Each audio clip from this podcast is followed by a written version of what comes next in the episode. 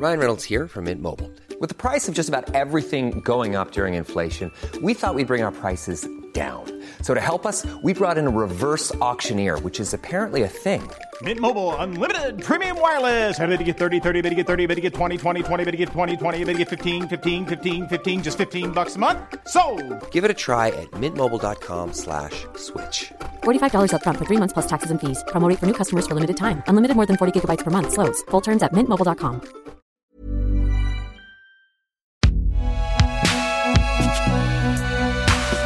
Une production Binge Audio.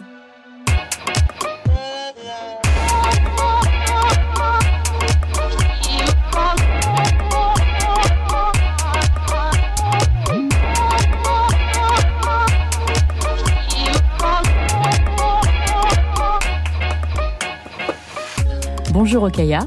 Bonjour Grace. Bienvenue dans ce nouvel épisode de Kif Taras, le podcast qui saute à pieds joints dans les questions raciales. Comme vous le savez, nous parlons ici sans complexe d'arabes, d'asiatiques, de blancs, de noirs, de roms. Euh, S'il y a une catégorie difficile à définir précisément en France, c'est celle de, je mets des guillemets, gens du voyage, recouvrant à la fois euh, des origines culturelles et ethniques prétendues et une assignation administrative. Cette catégorie est souvent manipulée de manière aléatoire par des personnes extérieures au groupe désigné. Et pourtant, malgré des contours fluctuants, cette catégorie reste bien présente dans l'imaginaire collectif national et malheureusement associée à bien des stéréotypes. Comment l'État français construit socialement et politiquement une assignation raciale C'est le thème de notre épisode du jour. Pour en parler, nous avons invité William Acker. Tu es juriste et chercheur impliqué dans plusieurs projets de recherche, notamment sur les politiques publiques d'accueil des gens du voyage et la lutte contre l'anti-tiganisme. Tu es aussi l'auteur d'un livre Où sont les gens du voyage paru aux éditions du commun. Salut William. Bonjour, petite Salut. précision, je suis, euh, je fais des projets de recherche, mais je ne suis pas affilié à un laboratoire ou quoi que ce soit, donc voilà, simplement Indépendant. préciser. Chercheur indépendant, s'il faut le dire. Ok, très très bien. Et euh, donc William, merci beaucoup d'être avec nous. C'est euh, un sujet euh, dont on ne traite pas suffisamment dans Kiftaras. hein. Tous les on, s'en fait euh, la remarque, mais donc on te remercie de contribuer euh, à nourrir euh, cette question qui est sous-traitée dans les médias. Et d'ailleurs, on va parler de ce sujet-là.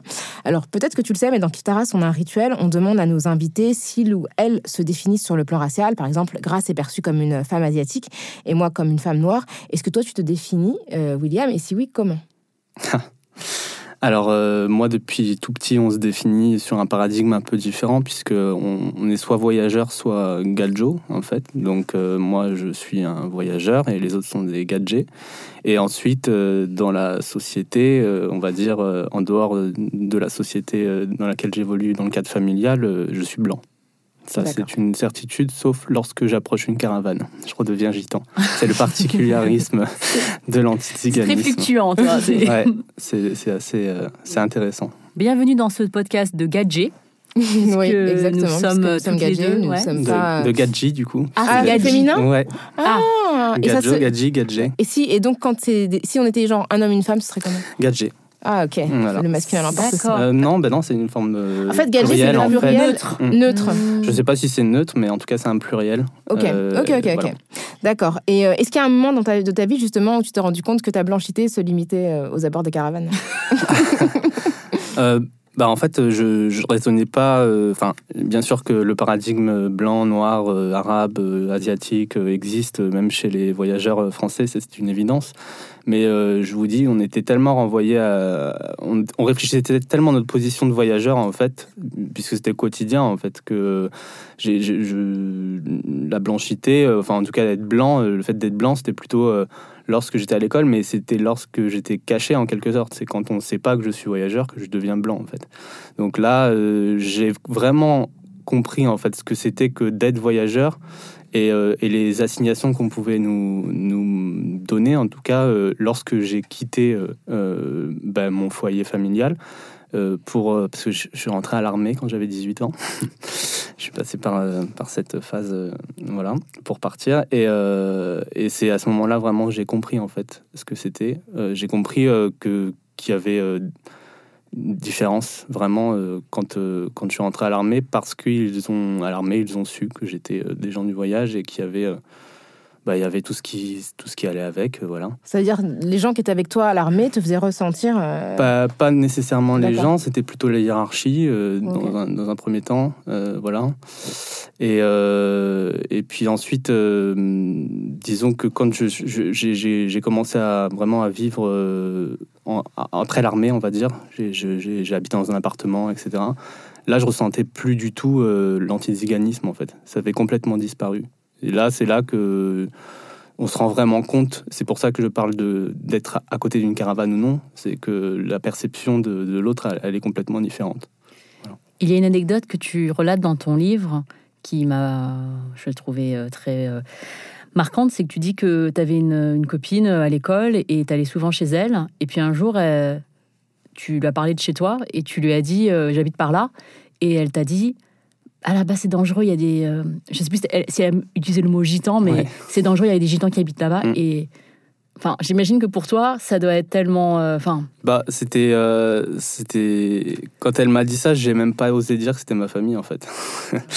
Donc euh, c'est après que, que, que je lui ai dit, mais en fait sur le coup c'était, euh, c'est vrai que ça m'avait un peu euh, fait rire au début parce que j'ai l'impression que, en tout cas, je sais pas si c'est le cas pour tous les autres personnes qui, peuvent subir ce genre de, racisme ou autre, mais chez nous, on, s'amuse beaucoup du racisme pour pas vraiment souffrir, en fait. Donc, euh, on le détourne toujours en, essayant, voilà. Et là, je, pense que j'ai dû plus en rigoler que, voilà, mais c'est- c'est c'est un- c'est une petite chose qui m'est restée, en fait, pendant longtemps. Il y a aussi euh, un terme que j'aimerais bien que tu nous expliques. Dans, tu fais, euh, tu as un chapitre qui est dé- dédié à la terminologie, donc c'est hyper important parce que euh, très souvent on ne sait pas à quoi euh, correspondent les termes qu'on entend dans l'espace public. euh, euh, Tzigane qui a donné anti-tsiganisme, euh, les populations roms avec ou, avec un R ou deux R, romanichel, bohémien, et tu utilises ce terme endonyme ou exonyme. Donc Mhm. l'endonyme, c'est le- un terme qui est utilisé à l'intérieur d'une communauté et Ouais. exonyme, c'est un terme que les autres te désignent. Évidemment, quand je vais dans euh, un groupe euh, asiatique, je dis pas salut, je suis asiatique, puisque Non. ça n'a aucun sens. Euh, euh, chez, les Vietnamiens, je suis cambodgienne. Chez les Chinois du Nord, je suis chinoise du Sud. Avec des Chinois du, du continent, je suis chinoise de la diaspora. Évidemment que on se définit par rapport à qui on a en face parce que on on a des choses en commun et il y a des choses qui nous séparent. Euh, donc toi, tu l'expliques très bien dans ton dans le cha- dans ton chapitre-là. que Tu, tu ne te désignes pas de la même manière en fonction des gens qui sont en face de toi. D'ailleurs, tu t'es qualifié là de voyageur. Ouais. Et ce que je signale, c'est que tu le mets avec un V majuscule Ouais. en fait dans ton Bien sûr. dans ton euh, dans ton livre et que tu en parles comme d'une revendication positive. Oui, et puis presque identitaire, c'est-à-dire que derrière le mot voyageur, il n'y a pas que le mode de vie, il y a aussi les origines. C'est ça que les gens ont du mal à, saisir. Pourquoi je, fais ce, lexique de terminologie? Parce que, évidemment, il y a énormément de termes différents, c'est complexe à saisir. Il n'y a pas de lexique juste. Je, l'explique aussi, hein, que chacun a son lexique, et moi, c'est plus un lexique de pratique que j'ai essayé de faire. Alors, à la fois ma pratique et la pratique dans l'espace public euh, français. Et effectivement, il est nécessaire de définir ces termes parce que on comprend par exemple que Tzigane est un, est un terme euh, qui vient de l'extérieur, c'est pas un terme qui est attribué euh, par, euh, par les voyageurs eux-mêmes ou par les, les- communautés qui sont visées, que Tzigane vient euh, aussi, mais pas que, mais aussi euh, du, du mot esclave, en fait, de l'équivalent du mot esclave en, roumain, et qu'il euh, qu'il découle de, de cette période d'esclavage qui a fini au 19e siècle, la- l'esclave des Tziganes, qui, s'ils n'étaient pas tous roms, tous les Roms étaient, étaient esclaves en fait. Voilà, donc euh, c'est pour ça que les, les deux termes se sont collés. Ce qu'il faut peut-être dire aux auditeurs et aux auditrices pour simplifier, c'est qu'il y a des communautés romanies au sens large, dans lesquelles ça inclut les Manouches, les Sintés, euh, différents groupes, euh, voilà, donc même les Gitans par exemple, on, on dit qu'ils sont dans, dans les communautés romanies. Il y a des communautés qui sont itinérantes, type les communautés yéniches par exemple. Euh, en Irlande, on parle des Travelers, qui sont un peuple autochtone d'Irlande, euh, qui ont été, et qui cohabitent avec les Romani Travelers, qui eux sont donc des voyageurs d'origine Romani. Et en France, il y a en plus des personnes qui n'étaient ni Romani ni euh, Yéniche, qui se sont mis à voyager avec les, autres et euh, qui sont aussi inclus dans ces terminologies-là. Donc on a en fait une diversité culturelle ethnique, entre guillemets, euh, culturelle, religieuse, linguistique qui est très importante et qu'on a toujours essayé de résumer à un terme générique, quel que soit l'espace en Europe. Par exemple, dans le droit européen, on parle de Rome au sens large avec un seul R, c'est pour désigner l'ensemble des peuples roms, mais par exemple, on inclut aussi les peuples yéniches, qui n'a pas vraiment de, sens en termes scientifiques, on va dire. Et en France, on a toujours eu des termes juridicisants à, travers des statuts ou des catégories administratives. Donc on parle de nomades, puis de gens du voyage. Et au 19e siècle, on parlait avec des, catégories qui étaient plutôt des catégories en rapport avec la race. Euh, là, on parlait de bohémiens, euh, ou tziganes. Voilà. Et quand on parle de tzigane et d'anti-tziganisme, l'idée c'est vraiment de pointer les processus euh, racistes à l'égard des personnes qui sont identifiées comme la figure du tzigane. Le tzigane étant un conglomérat en fait de stéréotypes et de clichés. Mmh. Et, ces personnes sont identifiées comme telles, mais elles ne sont pas pour autant dites tziganes. Et parfois même, elles n'ont même pas d'origine romanie. Donc c'est là toute la complexité, et c'est pour ça qu'il est important, je pense, de, de, poser les termes et, de revenir sur ce terme d'antiziganisme qui est encore assez méconnu en France. Mais c'est un peu comme, euh, enfin, juridiquement, généralement, on considère qu'il y a une forme de racisme à partir du moment où quelqu'un est, identifié, c'est-à-dire qu'il appartient réellement à la catégorie ou non. En fait, la personne peut être visée par l'islamophobie, je pense, euh, par l'islamophobie ou par une forme de racisme. Je pense par exemple à cette femme chez l'islamophobie parce qu'il y avait une femme qui était, euh, qui avait eu un cancer, qui n'était pas du tout musulmane, mais qui portait un turban. Et en fait, elle s'était retrouvée exposée à l'islamophobie. Et là, en fait, on peut le qualifier indépendamment du fait qu'elle soit vraiment dans la catégorie. Complètement. Et puis même au-delà de, l'islamophobie, l'islamophobie, moi, c'est un terme qui qui, me questionne aussi parce que euh, ça cache l'arabophobie, clairement. Euh, donc, euh, il y a des personnes qui sont chrétiennes libanaises, par exemple, ménonites, et qui peuvent subir de l'islamophobie parce que simplement elles ont un, visage, un phénotype ou une couleur de peau, ou une apparence qui correspond à ce qu'on, à l'image, à la représentation qu'on se fait des musulmans. Mais c'est exactement la même chose en fait avec les tziganes. Et ce qui est assez, ce qui est renforcé en plus, c'est que pour les pour les peuples, on va dire, entre guillemets, tziganes, la couleur de peau euh, n'entre pas de la même façon. C'est-à-dire que moi, par exemple, je suis d'apparence très blanche. Euh, il y en a qui vont être d'apparence beaucoup plus mate. Moi, je, suis toujours très étonné quand je vais dans un mariage euh, chez moi ou dans un enterrement de voir des visages si différents on a des blonds aux yeux bleus et on a des gens qui sont presque de peau noire en fait. Donc donc c'est très là aussi c'est très particulier et, et c'est pas c'est pas aussi euh, évident que ça. C'est le, l'antiziganisme, il, il, est vraiment, euh, il a un particularisme de ce point de vue-là, je pense. Mais d'ailleurs, enfin, c'est une anecdote, ça me revient, mais je sais pas si tu te souviens, il y avait, euh, c'était dans un un environnement familial de gens qui étaient, alors je sais plus si c'était en France, mais il y avait, on avait trouvé, une, enfin, en tout cas, on avait identifié une petite fille, ouais, c'est ça, mm. une petite fille blonde, et en fait, tout le monde disait qu'il l'avait volée. Enfin, c'était horrible. mais... Enfin, vraiment un mm. truc, il y avait toute une polémique, genre l'ange blond au milieu de, de personnes. Mais ça, euh, c'était, c'était allé très loin parce que c'était passé en Grèce, c'était parti ah, de la Grèce, et ça s'était répandu à l'Europe entière. On avait commencé à retirer deux familles roms des enfants blonds, en pensant, et avec tous les stéréotypes véhiculés depuis très longtemps, parce que mm le vol de l'enfant, en fait, c'est d'abord un stéréotype antisémite au Moyen Âge, puis ça devient un stéréotype anti-tzigane, euh, pareil, euh, quelques siècles plus tard, et c'est vraiment très ancré.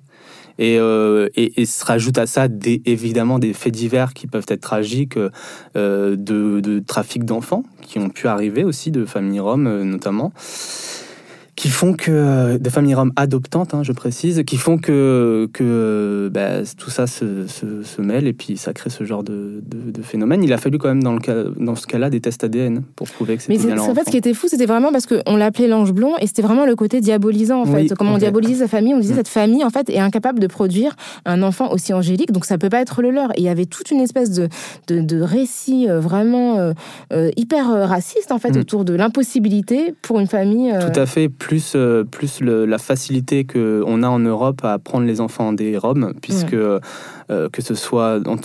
moi, je parle par exemple du cas de l'Europe de l'Ouest. Euh, en Italie, euh, les enfants placés sont pour beaucoup roms et c'est complètement disproportionné par rapport au, nombre de familles, par rapport au reste de la population. En Suisse, on a stérilisé des femmes jusque dans les années 80, des familles niches. on a placé des enfants très longtemps. La Pro Juventud, donc, qui est une, une asso équivalent de la Croix-Rouge en fait en Suisse, voilà, qui est une asso très importante qui continue d'exister. Donc, il y a toujours eu cette facilité à, à prendre l'enfant du Rhum et à le rhum comme un danger pour l'enfant. Le livre que tu as écrit, Où sont les gens du voyage Il euh, participe à cette volonté de lutter contre l'antiziganisme, de lutter contre l'invisibilisation.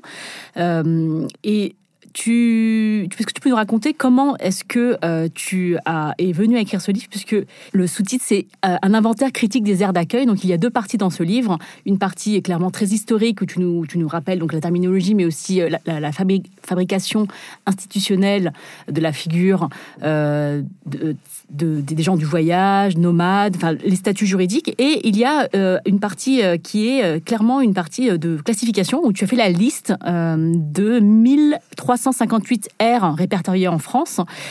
Et, euh, et euh, donc tu dis que 51 sont des aires polluées, 70% sont des aires isolées et 3%, donc 40 aires qui sont en, site Céveso. Est-ce que tu peux nous raconter comment euh, tout ça s'est venu dans ce livre? Alors, moi, quand j'ai commencé à écrire sur les gens du voyage, j'écrivais surtout sur l'histoire et le droit. Et puis euh, j'ai fait la rencontre avec euh, des chercheurs, notamment une chercheuse qui s'appelle euh, Lise Foineau, qui travaillait sur des questions qui se rapportaient aussi aux, discriminations, notamment aux discriminations environnementales que pouvaient subir les, gens du voyage sur les aires d'accueil. Donc c'est un sujet qu'elle m'a emmené à travers ses lectures et nos discussions. Et puis c'est un sujet finalement que, que, je connaissais depuis très longtemps, puisque depuis toujours, euh, on entend autour de nous, on voit, on, expérimente euh, des lieux qui sont euh, isolés, pollués. Et avec ce particularisme en France, qu'il y existe des aires d'accueil réservées spécifiquement aux gens du voyage. Et donc, euh, j'ai commencé à parler de ces, sujets-là aussi euh, par le biais de, Twitter. Et puis, Lubrizol est arrivé. Euh, l'usine Lubrizol à Rouen, qui est une usine Céveso, je rappelle la terminologie de Céveso, en fait, ça veut dire une usine très dangereuse. C'est une usine à risque, en fait. Hein, voilà. donc, il y a un seuil haut, un seuil bas. Et elle, c'est un seuil haut. Elle explose, cette usine, elle prend feu. Et au pied de cette usine, il y a une aire d'accueil des gens du voyage encore une, puisque, euh, tu, l'as rappelé, il y en a une quarantaine en France. Mais euh, surtout, l'année précédente, il y avait eu un accident euh, sur le SIAP de Saint-Germain-en-Laye, où il y avait là aussi une aire d'accueil. Et au moment de la ZDF en 2001, il y avait là aussi des gens du voyage pas très loin de l'usine. Donc c'est une répétition, en fait, qui a fait que à ce moment-là, les habitants et les habitantes de l'air, euh, les chercheurs que j'ai mentionnés, moi-même et d'autres personnes, nous avons signé une tribune dans Libération.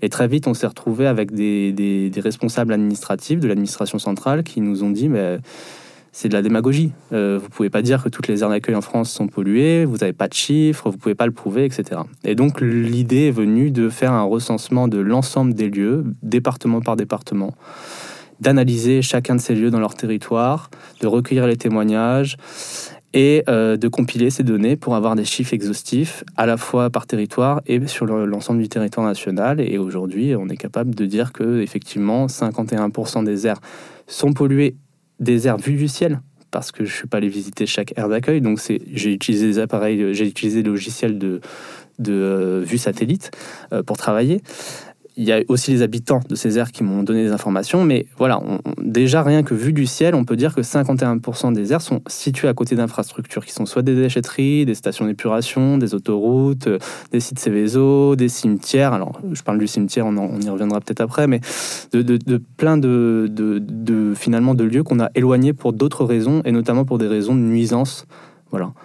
Alors, ce qui a été saisissant au moment de ce recensement, c'est vraiment la récurrence euh, de, la localisation de ces espaces à proximité d'installations euh, nuisibles. Et en fait, on, très vite, on se rend compte que la volonté, c'est pas de mettre les gens du voyage dans la, dans la poubelle. Clairement, je pense pas que les autorités locales aient, la volonté de ça, mais c'est simplement d'éloigner les gens du voyage des centres de vie et des centres-villes notamment, de les éloigner des autres quartiers où les gens vivent en fait, et on les éloigne, mais ça coûte cher d'éloigner. Et donc, pour que ça coûte moins cher d'éloigner, on les rapproche d'autres infrastructures qu'on a éloignées, histoire de diminuer les coûts de raccordement à l'eau et à l'électricité. Donc, c'est vraiment un schéma récurrent qui se traduit dans l'urbanisme directement. Et euh, bah justement, on peut parler de, même de, de, de racisme euh, environnemental, puisqu'effectivement, les, les personnes voyageuses en fait, sont surexposées euh, à diverses formes de pollution, de nuisances sonores, de, fin, d'une qualité de, de l'air qui est amoindrie, donc, puisqu'elles sont placées beaucoup dans des zones destinées à l'activité industrielle.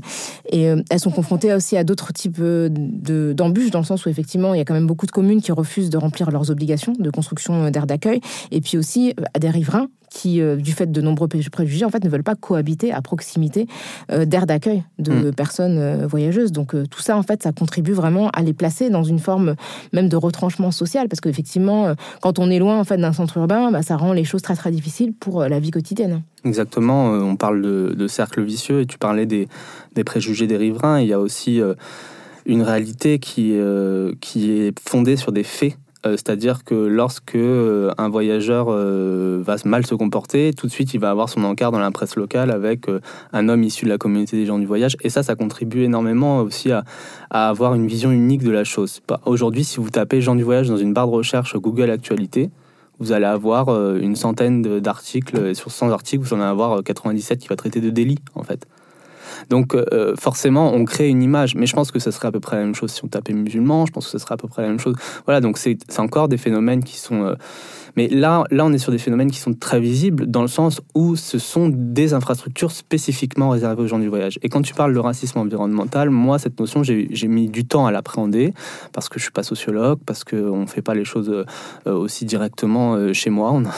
J'essaye toujours de, faire attention aussi euh, à, des notions qui appartiennent à des luttes précises, qui sont dans des contextes précis. Et cette notion, il a fallu l'apprendre avant. Elle vient des États-Unis, elle est née dans des contextes où les personnes afrodescendantes euh, vivent dans des quartiers majoritairement pollués, le démontrent, pa- passe par des luttes. Donc elle vient vraiment de la lutte en fait. hein. Et puis ensuite, elle est rentrée euh, à l'université, elle a été terrorisée et, elle est venue en Europe en fait euh, par le chlordécone, notamment en France, hein, l'histoire du chlordécone.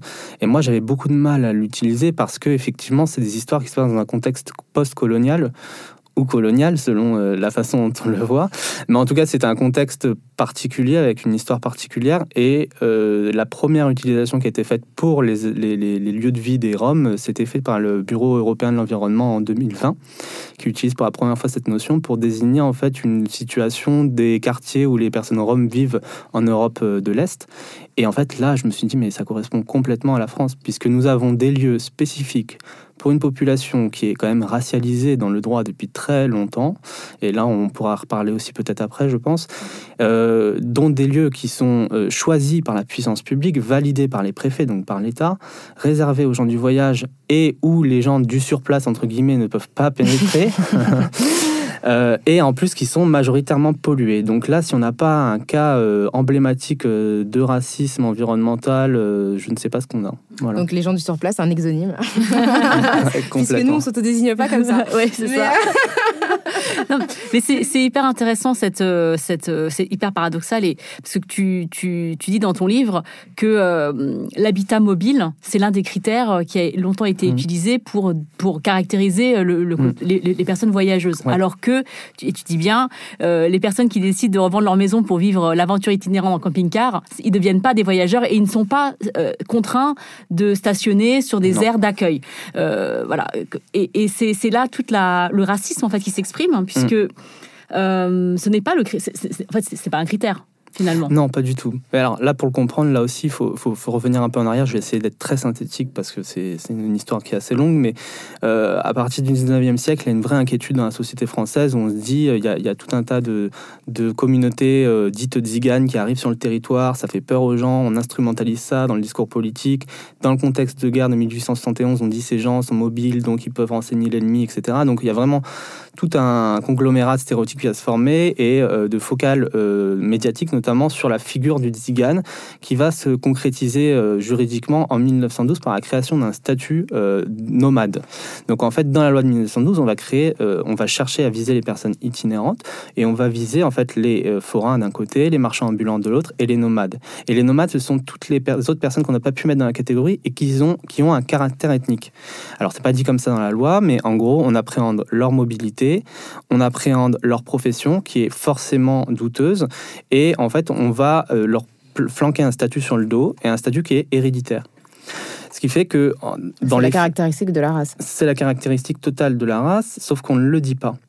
Et en fait, le juriste, le publiciste français, donc le juriste qui manie le droit public en France, est un spécialiste de ça, mais depuis très longtemps. C'est-à-dire que. Euh, alors, en tout cas, de contourner cette, cette, cette, question de la race dans le droit, c'est-à-dire que la race, elle est appréhendée par des critères de droit objectif qui ne font pas référence à la race. C'est là tout l'enjeu, on va dire, et la subtilité. Euh, par exemple, pour les gens du voyage, je disais le statut de nomade, c'était vraiment l'histoire de la mobilité, l'histoire de la profession, mais on se rend compte que la pratique administrative est venue prendre le, le, rôle en fait d'application de la loi et à viser majoritairement les manouches, les sintés, les gitans, etc.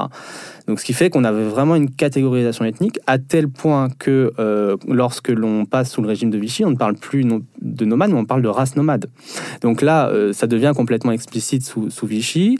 Parallèlement, en Allemagne, il y a un statut racial de Zigeuner, donc de Tziganes, qui va mener à l'extermination euh, de 500 000 à 1 million de personnes. On ne sait pas trop bien les chiffres, mais en tout cas, énormément de, de personnes roms et sinti en Europe. Tu dis l'écrasante majorité en fait des personnes roms et sinti d'Allemagne ont disparu pendant la guerre. Hein. 80%, complètement. tu oui, oui, euh, c'est des chiffres qui sont euh, quasi l'équivalent de ceux des juifs. Alors en France, on n'a pas eu euh, ce processus d'extermination mené jusqu'à là, puisque euh, les nomades ont été internés majoritairement par les Français dans des camps d'internement qu'on appelait aussi camps de concentration à l'époque, mais qui a changé de dénomination après la guerre.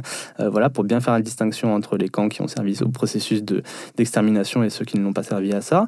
Mais c'était des camps où les conditions étaient tout, tout aussi affreuses. Quoi. Je veux dire, moi j'ai des membres de ma famille qui sont morts dedans. oui, puis tu un tu racontes le courrier de ton arrière, euh, mm. enfin voilà, une arrière-grand-mère qui était euh, justement internée, qui demande au préfet euh, de, de bah de, de, de, la sortir de ces conditions. Oui, et, et, toujours dans, dans, cette espèce de vice, c'est-à-dire qu'elle demande au préfet de la sortir des camps en disant Je suis le locataire d'un terrain. Parce qu'elle elle croit encore que parce qu'elle peut prouver qu'elle est locataire d'un terrain, elle peut prouver qu'elle n'est pas nomade. Hmm. Mais non, trop tard, le, nomade est devenu une race entre-temps. Donc hmm. euh, elle, reste dans, elle reste dans ses camps et euh, deux de ses enfants, ils mourront d'ailleurs.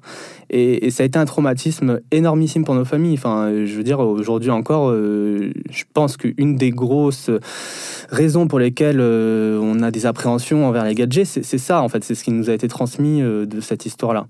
Et donc, après, la, après donc, la libération des camps qui arrive à l'été 46, donc bien après celle des collaborateurs, bien après celle de tout le monde. On est obligé de libérer les nomades, finalement. Et puis petit à petit, on va essayer de mener des politiques pour les assimiler, entre guillemets. Et on viendra à changer euh, le terme de nomade par celui de gens du voyage en, 1969, où là, on appréhende encore par euh, le fait d'être sans domicile fixe et la profession. Et ensuite, pendant donc là, il y a moins de racialisation directe, on va dire, mais quand même la pratique administrative racialise, ça c'est clair. Et en 2000, la loi Besson arrive, donc la loi Besson qui oblige les communes de plus de 5000 habitants à avoir une, une, aire d'accueil, mais aussi qui définit ce que c'est qu'un genre du voyage. D'ailleurs, qu'on ne peut pas dire au singulier. Ni au féminin. Ni au féminin. C'est ce que tu dis dans ton livre. Elle, définit ce que c'est qu'un genre du voyage. Elle dit un genre du voyage, c'est quelqu'un qui vit en habitat mobile traditionnel. Et ce terme traditionnel, en fait. C'est l'hérédité encore. Ben, c'est de l'hérédité. C'est de l'hérédité, c'est ce qui distingue en fait la personne qui va naître dans une famille voyageuse de la personne qui va décider de vivre comme un voyageur, qui elle n'aura pas à vivre dans une aire d'accueil. Et donc là, il y a ensuite au niveau de l'accueil de l'habitat mobile public, on va dire en France, donc les aires d'accueil, les aires de camping-car, les, les campings municipaux, etc. Il y a une distinction totale en tout cas une forme d'imperméabilisme entre les gens du voyage d'un côté et les, et les gadgets de l'autre. Les gadgets auront euh, accès aux camping-cars, aux campings municipaux, et les gens du voyage aux aires d'accueil. Quand bien même ils aient un camping-car, c'est pas grave. Ce que tu démontres, c'est que bah, justement, ce qui caractérise la, race, en fait, c'est sa permanence qui survit en fait euh, aux, générations. Donc on va on va développer sur toute cette catégorisation administrative de la figure des gens du voyage. Mais avant ça, on va faire une petite pause et on se retrouve juste après.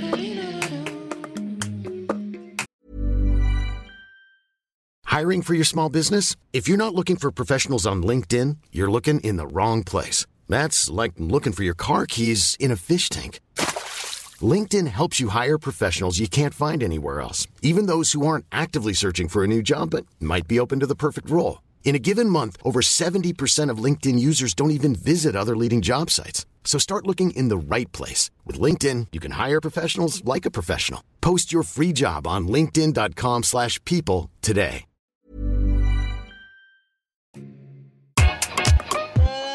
Dans la pratique administrative et dans la pratique policière aussi, il y a euh, l'existence des livrets et des carnets. Elles n'ont pris fin qu'en 2017, Hmm. c'est-à-dire il y a à peu près 4 ans. Donc, 2017 avec une période transitoire en 2019. Donc, euh, et encore, dans certaines aires d'accueil, on, comment, on continue de les réclamer quand bien même c'est toujours illégal. Donc euh, les, les carnets, en fait, pour revenir là aussi, un peu page d'histoire, hein, les, les carnets anthropométriques, c'est un peu le- la, la succession des, des passeports de l'intérieur qui existaient au 19e siècle, qu'on donnait aux prostituées, enfin aux femmes euh, travailleuses du sexe, et, euh, et aux vagabonds, on va dire.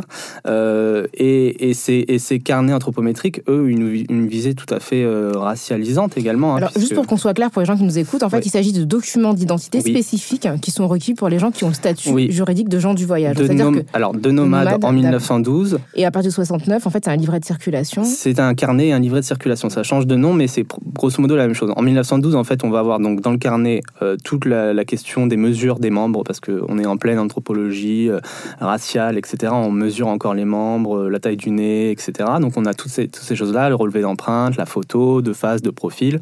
On a un carnet de vaccination dès 1912, euh, prophylaxie en fait. Et ensuite, on a aussi, surtout ce qui est important, c'est la partie visa, puisque lorsqu'on rentrait dans une ville, on avait un visa, donc de deux jours généralement, au terme duquel il fallait sortir de la ville. Et donc en fait, il y avait aussi une forme de d'itinérance forcée euh, de la sorte où on était obligé de cha- changer de ville euh, dans certaines régions quasiment tous les deux jours parce qu'on nous virait en fait.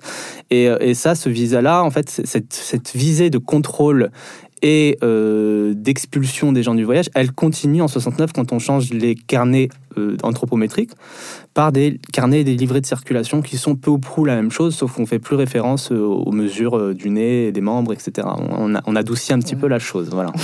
La colonisation est terminée, donc on se dit. Ouais, on rend, ça, on rend ça un peu plus présentable, mais cela dit, c'est très intéressant que tu parles de colonisation parce que euh, les, les statuts des, des nomades en Algérie, par exemple, ils ressemblent beaucoup au statut des nomades Il y a eu une, vraie expérience enrichissement à la fois de la pratique euh, du traitement des nomades et des gens du voyage en France vers euh, le traitement des, personnes qui vivaient dans les colonies et des personnes qui étaient donc euh, colonisées et inversement.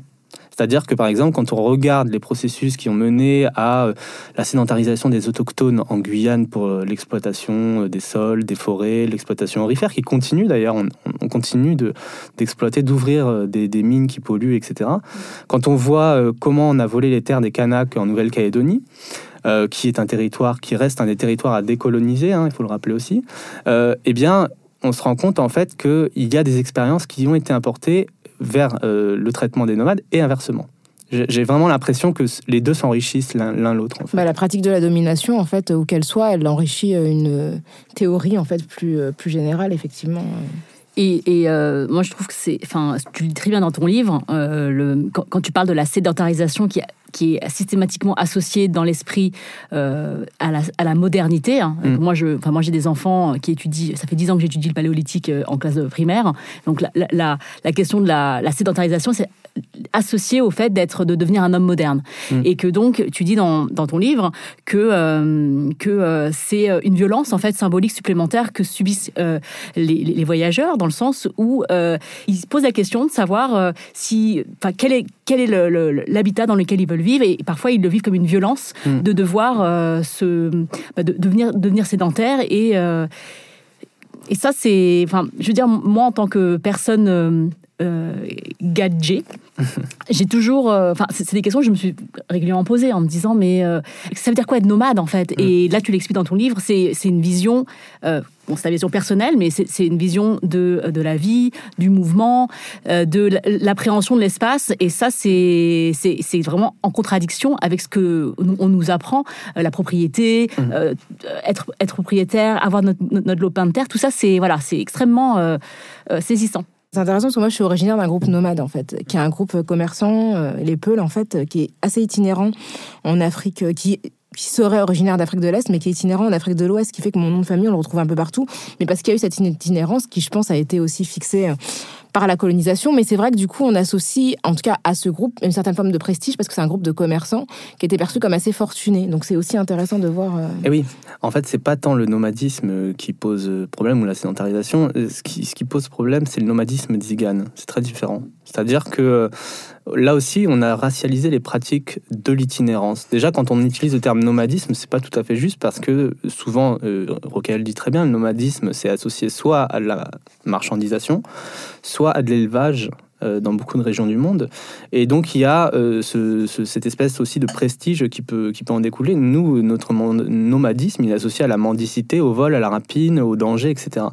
Donc, euh, déjà, parler de nomadisme, c'est déjà de la racialisation dans le sens où et l'historienne Henriette Asseo en parle très bien, parle de nomadisme d'Igan comme une construction politique. C'est pour ça qu'il y a des voyageurs qui aujourd'hui revendiquent plutôt le terme d'itinérance, et que ce mode de vie itinérant qui est, euh, qui en fait tout simplement, euh, qui est pas propre au groupe entre guillemets Zigan, parce qu'il y, a des, euh, y a des Roms qui ne voyagent pas, il y a des Roms qui sont sédentaires depuis très longtemps, enfin c'est pas quelque chose qui est propre à notre groupe, mais c'est vraiment quelque chose par le c'est le, le, critère de droit objectif par lequel on a appréhendé la question de Zigan en France. Et donc forcément, ça nous a réduit à ça. Mm.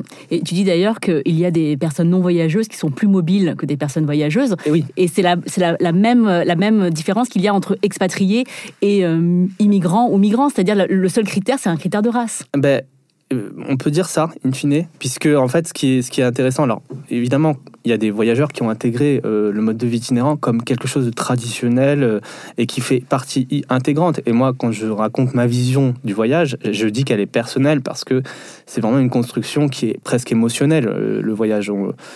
voilà, donc être coupé de ça, c'est être coupé aussi de, de presque on pourrait dire de ses racines si on voudrait grossir un peu le trait mais, mais c'est ce qui c'est ce qui se passe dans beaucoup de gens qui le vivent comme une souffrance moi par exemple j'ai des tantes euh, qui ont on a voulu euh, sédentariser euh, qui sont revenus aux caravanes. Et il y, a plein de gens qu'on a voulu sédentariser, on leur a proposé des, maisons, des habitats adaptés, etc. Et ensuite ils reviennent aux caravanes parce qu'ils ne supportent pas ça, ils ont l'impression de vivre emprisonnés dans une maison. Ce qui est fou en fait. ça, ça, ça, parle pas au grand public parce que pour le grand public, avoir une maison, c'est être installé, c'est avoir une situation, c'est être libre en quelque sorte. Et, pour beaucoup de voyageurs, avoir une maison, bah, quelque part, euh, ça peut être une forme d'enfermement, surtout, de surtout si on ne voyage plus. Et ça, en fait, ces processus de sédentarisation, ça a fait qu'on a modifié aussi la façon de voyager en France. Euh, c'est-à-dire qu'avant, on voyageait en petits groupes familiaux, etc. Et euh, évidemment, plus on a restreint ce champ de possibilités du voyage individuel, et puis les gens se sont mis à voyager en grand groupe, en fait. Et à voyager une partie de l'année en grand groupe, c'est-à-dire euh, la période estivale, c'est ce qu'on appelle les grands passages. C'est là où on voit ces centaines de caravanes qui arrivent d'un coup. Et ça, eh bien, c'est alimenté par euh, le, combat euh, permanent que mène le gouvernement contre le, voyage individuel, qui fait que eh bien, les gens voyagent en grand groupe pour jouer aussi du rapport de force, quelque part, et pour pas disparaître. Là aussi, je, termine là-dessus sur la sédentarisation quand on parle de sédentarisation comme d'un modernisme ou comme d'une preuve de civilisation presque, euh, ça, envoie un message aux gens du voyage en leur disant pour que vous soyez acceptés dans la société, il faut, que vous disparaissiez, en fait. Voilà. Et ça, c'est vraiment euh, un, des fondements de l'antiziganisme en France. C'est pas l'antiziganisme des nazis, hein, qui, eux, euh, cherchaient à tuer le, l'homme. Les corps. L'homme, les corps, l'homme chez le Zigan, mais c'est vraiment un, un anti-ziganisme assimilationniste. De, mm. de l'État-nation, de cette citoyenneté égalitaire euh, qui confond égalité et uniformité, où euh, eh bien, on cherche à tuer le Zigan chez l'homme finalement. C'est ça, à le rendre universel. C'est comme ça qu'on dit. Euh, non, je te charrie. Oui, mais il faut, faut, réhabiliter aussi le mot universel. Oui, bien sûr, bien sûr, bien sûr. Je pense qu'il faut relire, bah, il faut, relire il faut, Césaire, faut, faut approprié. Bah oui, oui, ou glissant même. Ouais. Euh, du coup, en fait, c'est intéressant parce que justement, la, la France est face à un, un, dilemme, c'est-à-dire qu'elle se dit en permanence aveugle à la race, et, mais cherche désespérément à encadrer le statut d'un groupe qui se transmet, comme tu l'as dit, euh, par l'hérédité, ce qui est le propre de la racialisation. Et tu résumes ce paradoxe dans ton livre en disant comment éviter une catégorisation ethnique dans un ordre juridique qui ne le permet pas. Et euh, je pense, tout à l'heure, on a illustré le décalage de statut entre les gens qui choisissent le voyage et les gens qui sont assignés mmh. euh, justement à cette catégorie de gens du voyage. Et euh, on, aurait pu parler aussi des forains qui se sont effectivement battus pour justement ne pas être identifiés ah Aux, gens du, aux gens du voyage parce qu'ils savaient que derrière, il y avait toute une déperdition en fait de Bien sûr. Et, on peut même aller plus loin, on peut parler d'antiziganisme internalisé. Nous, par exemple, dans ma famille, euh, il y a, enfin, dans, mes, cercles proches, euh, il y a une homophobie qui est très, très, forte et qui a été particulièrement accentuée au moment des événements de Saint-Aignan en 2010, lorsque Sarkozy après des événements euh, où une famille de gens du voyage euh, a foutu euh, le feu sur une autoroute, enfin je sais plus, des violences qu'il y avait eu, etc. Parce que un des, des membres de leur famille n'avait pas été libéré de prison pour l'enterrement d'un de ses proches, etc. C'était une famille de gens du voyage français. Nicolas Sarkozy a annoncé le renvoi de personnes roms de France. Donc c'était en réaction en fait. C'était le, fameux discours de Grenoble en fait qui a fait polémique. Où il a même évoqué l'idée de la déchéance. Euh, je, je, sais plus. Il me semblait qu'il avait, il avait évoqué l'idée de la déchéance de nationalité pour des personnes qui s'en prendraient aux forces de l'ordre hein, dans le même discours. C'est possible, mais, mais euh, très sincèrement en fait cet épisode-là, cet épisode-là a, fait que nous renforcer des, des anachronismes qui sont pour partie artificiels, qui correspondent en fait à une réalité euh, très très claire, c'est que les voyageurs dans leur lutte, ont mené une lutte pour la citoyenneté depuis très longtemps et ont une très grande peur d'être assimilés à des personnes dites roms migrantes, quand bien même eux-mêmes sont d'origine rome. Et, ça, en fait, on s'en rend pas compte, mais c'est une, catastrophe euh, et c'est une catastrophe derrière pour les personnes qui cherchent à vraiment lutter contre l'antiziganisme parce qu'il y a énormément de divisions, même à l'intérieur des groupes qui sont concernés par l'antiziganisme. Donc, un des grands enjeux aujourd'hui, c'est vraiment de d'apporter ce discours pour que les jeunes puissent comprendre d'où viennent ces divisions euh, et, comment, et comment les, comment passer outre. C'est comme s'il y avait des gradations, une hiérarchie en fait entre les Roms euh, étrangers, les gens du voyage, enfin qui sont français depuis très longtemps et que d'une certaine manière on préférait en fait se rapprocher le plus de la citoyenneté française et mettre de côté euh, les, euh, les personnes qui ne sont qui ne sont pas françaises parce que d'une certaine manière bah, on n'a pas envie de vivre la, xénophobie qu'ils subissent quoi. Alors il y, a ça et puis après il faut évidemment pas généraliser, il y a aussi des, des, voyageurs qui sont qui sont dans la défense des, des, des Roms migrants, d'immigrants et qui ont complètement conscience qu'ils partagent euh, au moins un capital linguistique, euh, culturel euh, en commun et que il y, a beaucoup de voyageurs qui disent bah, les Roms migrants d'aujourd'hui, c'était nous il y a 50 ans. Mm. Donc aussi, il y a, cette, cette, chose-là de dire bah, voilà, on, a une responsabilité aussi de, de, pouvoir les accompagner, mais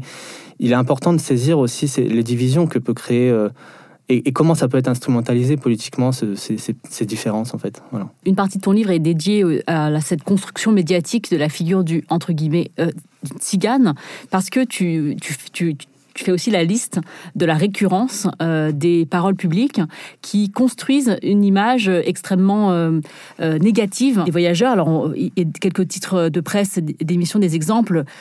Enfants de gitans, deux points, une vie de roi, c'était une émission. Violence, tradition, mariage, plongée au cœur de la communauté des gens du voyage. Délinquance, la route des Roms, dont tu l'as rappelé tout au long de cette émission. C'est-à-dire que les, les images qui sont associées aux personnes voyageuses, c'est forcément des images de menaces, de dangers, de, mm. euh, de, euh, et, et, c'est euh, et c'est voilà récurrent et, et, ça, et ça construit c'est même ça même c'est même internalisé mm. par une partie des populations puisqu'elles baignent dans cet espace public où ces paroles là sont constamment rappelées donc effectivement le quand, je disais tout à l'heure quand on quand on tape gens du voyage sur une barre de recherche Google on a à peu près 97% des articles qui vont parler de délits délinquance etc alors il y, a deux types d'articles globalement. Il y a l'article en fait où le gens du voyage sort de la place auquel on l'a assigné, c'est-à-dire l'air d'accueil.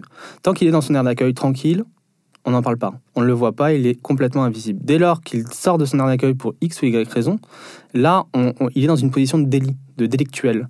Donc ça, en fait, ça c'est un héritage du délit de vagabondage qui a existé euh, dans le 19e siècle et qui, s'est terminé dans les années 90.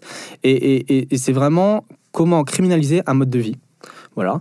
Donc, dès lors qu'on sort de l'air d'accueil, on est tout de suite en situation d'illégalité. Aujourd'hui, il y a même des amendes forfaitaires qui ont été créées spécifiquement pour les gens du voyage. Ça, c'est pas euh, de la racialisation ou, une loi qui, pose problème euh, de ce point de vue-là. Je sais pas ce que c'est. C'est comme la police des Noirs, en fait. Euh, ou, c'est comme, la, c'est comme les, amendes forfaitaires sur les jeunes dans les cages d'escalier. On sait très bien qui on vise. bien sûr. Voilà, on sait très bien que ça... réglemente la circulation de groupes particuliers. On détourne la loi pour pas. Et, on sait très bien que ça n'a pas visé les jeunes dans les cages d'escalier de Paris 16e. Ça a visé les jeunes dans les cages d'escalier de Bondy, d'Evry, de, voilà, on sait très bien où ça va aller.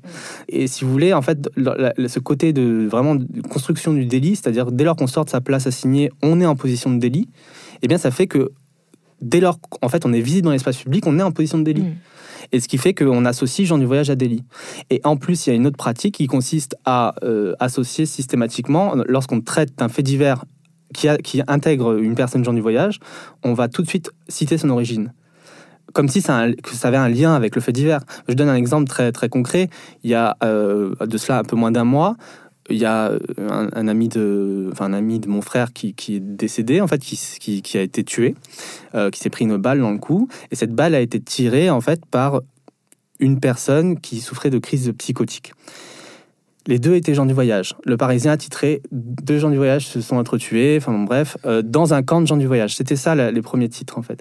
Et quand on regarde, en fait, c'était pas du tout un camp déjà, c'était une rue où il y avait des maisons avec des caravanes, donc on peut pas appeler ça un camp, mais voilà, on a renvoyé à cette image du camp, de la tribu, etc. Et on a parlé de gens du voyage. Les commentaires, c'était bah, règlement de compte, Ouais, ils ont volé trop de cuivre, euh, un tel. Et en fait, on est passé d'un drame qui est un drame presque familial, lié à une crise psychotique qui n'a rien à voir avec une quelconque forme de délinquance ou quoi que ce soit, à quelque chose euh, ben, qui correspond à l'ensemble des biais et des clichés qu'on se fait des, des gens du voyage. Ça, c'est très dur de sortir de, de ces représentations-là. Et, Et- effectivement, parfois, ça peut être internalisé dans le sens où, comme je disais tout à l'heure, parfois, au lieu de souffrir du racisme, on, on en joue. Et, euh, et, et parfois, euh, faire peur, ça peut être euh, intéressant dans certaines situations, notamment pour se débarrasser de, de certains phénomènes. Voilà. Et donc, effectivement, une des... Ça, ça, se ressent même dans le langage, en fait. Par exemple, la langue chez les voyageurs, on l'utilise pour pas que les gadgets nous comprennent. On l'utilise. Moi, moi, dans mon cas de familial, on l'utilise pas entre nous. On l'utilise que lorsqu'on veut pas que des gadgets nous comprennent à côté. Donc, il y, y y a toute une pratique derrière qui résulte euh, de ces phénomènes-là, qui sont intéressantes à observer, évidemment. Et donc, c'est- il y a quelque chose d'assez paradoxal, c'est qu'il y a énormément de d'articles de presse ou d'émissions qui font référence euh, aux gens du voyage euh, ou aux- enfin ce qu'on appelle les tziganes, etc. entre guillemets. Mais en fait, ce sont des personnes qui ont très très peu la parole. Donc, je voudrais qu'on écoute un, un extrait qui illustre bien ce fait. Louis est un jeune étudiant en droit. À seulement 22 ans, il fait déjà beaucoup parler de lui. Les plateaux de télévision, il les connaît bien. Depuis quelques mois même, il est devenu incontournable dans les médias. Son cheval de bataille, les gens du voyage. Rencontre avec un phénomène qui a fait des tziganes sa seconde famille. Alors, c'est un extrait d'un doc qui s'appelle Aristomanouche. Et euh, Ah non, mais là... Pardon, Louis Gouillon de Matignon, donc c'est lui dont on parle.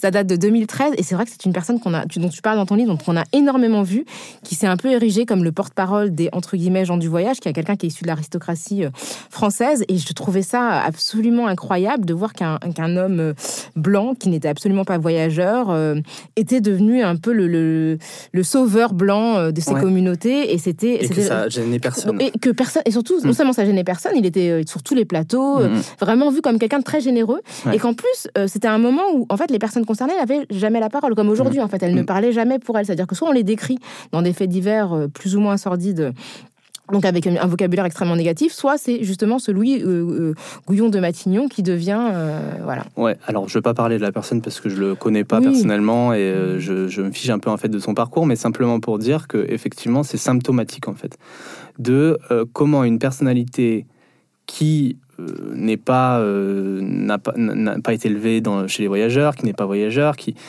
eh bien devient roi des tziganes. Parce que c'est quand même ça qu'on lui a attribué aussi comme qualificatif dans les médias. Parce que c'est vrai que c'est une personnalité complètement décalée, qui euh, de l'aristocratie, qui a parlé- appris à parler manouche, euh, qui, parlait aussi aux voyageurs, qui fascinait quelque part les voyageurs, et qui a commencé à prendre tout l'espace médiatique et avec tous les travers que ça entraîne. C'est-à-dire que euh, il y avait certains voyageurs qui le poussaient à ça en disant mais vas-y tu parles trop bien euh, parce qu'il y a aussi un gros manque de confiance dans le dans les dans, chez les parmi les voyageurs pour prendre la parole. Ça c'est une vérité. Et, euh, et, ça ben, ça en, entraînait un engrenage où euh, ben, les médias pour eux c'était un client facile parce que voilà waouh quel un, aristocrate chez les chez les gitans mais c'est incroyable. Enfin en plus il parle gitan il connaît leurs us et coutumes voilà. Donc ça été une personnalité, mais il y en a eu plein d'autres en fait. Et c'est ça qui est assez, assez dingue, c'est que soit en fait on a des personnalités qui sont assez fantasques en plus, euh, donc euh, assez loufoques, assez fantasques, euh, qui se déclarent roi des Ziganes, princesse Zigane, etc., fou. etc. Et ça, ça a été une récurrence tout au long du XXe siècle. Soit il y a un seul type de personne voyageuse qui peut s'exprimer, ce sont des hommes d'un certain âge qui correspondent à un cliché du patriarche. C'est-à-dire qu'on a tellement associé aussi euh, les gens du voyage à une forme de tribu, parce qu'il faut quand même rappeler que les nomades en 1912 étaient répertoriés par tribu, avec un chef de tribu, que forcément, euh, derrière, il y a l'image de la femme voyageuse ne parle pas, le jeune voyageur ne parle pas, et sont, il faut aller voir le patriarche. Et dans la pratique policière, c'est quelque chose de très courant. Ils arrivent sur une place et puis ils demandent où est le chef. On veut parler au chef en priorité. Donc ça, en fait, aujourd'hui, la- la vraie importance pour, pour moi, et puis euh, je pense pour plein d'autres, c'est de faire émerger et des paroles jeunes et des paroles féminines. Euh, parce que on peut pas euh, porter des discours de lutte euh, sans 50% de, des, des personnes en lutte. Donc, euh, et surtout que sur le terrain, ce sont majoritairement des femmes qui portent les luttes. Voilà. Et tu cites dans ton livre d'ailleurs Anina Chichu, ouais. qui, euh, a écrit, qui est avocate et qui a écrit un livre sur son parcours que nous avons reçu dans Kif Taras euh, et qui, euh, porte bien cette parole. Ouais, et qui est très bien investi justement dans les questions de scolarisation euh, qui sont très très importantes. hein. Eh bien, on voulait te parler de plein de trucs. On voulait te parler de Manuel Valls et d'Emmanuel Macron et leurs propos euh, racistes, problématiques, mais bon, on n'aura pas le temps. Je pense que vous pouvez les retrouver euh, en recherchant tout simplement, ou pas, hein, vous n'êtes pas obligé de les écouter. Mais euh, effectivement, voilà, pour dire rapidement, il y a quand même aussi une, une, un- une forme de racisme très très présent dans le discours médiatique Ah oui. et de, de vraiment d'altérisation. personnalités de Exactement. Bah, on peut citer, on a cité Nicolas Sarkozy, on cite Emmanuel Macron également. Mais malheureusement, on pourra pas. On a, on a largement passé le temps imparti pour cet épisode. Mais merci beaucoup, William, d'être venu euh, nous exposer avec énormément de pédagogie euh, toutes les nuances en fait d'une question qui malheureusement est sous-traitée médiatiquement. Et puis merci pour ce livre qui est une somme euh, remarquable en fait, euh, qui répertorie euh, à la fois sur le plan historique et puis sur le plan géographique euh, la question des, des aires d'accueil. Donc c'est la fin de ce numéro de Skiff Taras avec William Acker qui est auteur euh, d'un livre qu'on vous recommande qui s'appelle Où sont les gens du voyage et qui est paru aux éditions du commun. N'hésitez pas à nous contacter, à nous faire part de vos opinions sur l'échange que nous venons de mener. Euh, si vous avez des commentaires, des questions, si vous êtes choqués, si vous êtes concernés, n'hésitez pas. Écrivez-nous à kiftaras at binge.audio ou contactez-nous sur les réseaux sociaux en suivant le hat de Kiftaras sur Twitter et sur Instagram et puis aussi sur la page Facebook euh, de notre podcast. La prise de son est aujourd'hui assurée par Solène Moulin, à la réalisation Thomas Plé. Merci à Naomi Titi pour la production et l'édition. On se retrouve très vite pour une nouvelle plongée dans les questions raciales. Merci Rokaya. Merci Grace. Merci, William.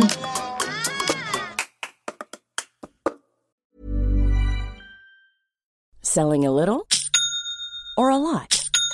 Shopify helps you do your thing however you cha-ching. Shopify is the global commerce platform that helps you sell at every stage of your business. From the launch your online shop stage to the first real life store stage, all the way to the did we just hit a million orders stage. Shopify is there to help you grow. Shopify helps you turn browsers into buyers with the internet's best converting checkout. 36% better on average compared to other leading commerce platforms because businesses that grow grow with Shopify. Get a $1 per month trial period at shopify.com/work. shopify.com/work.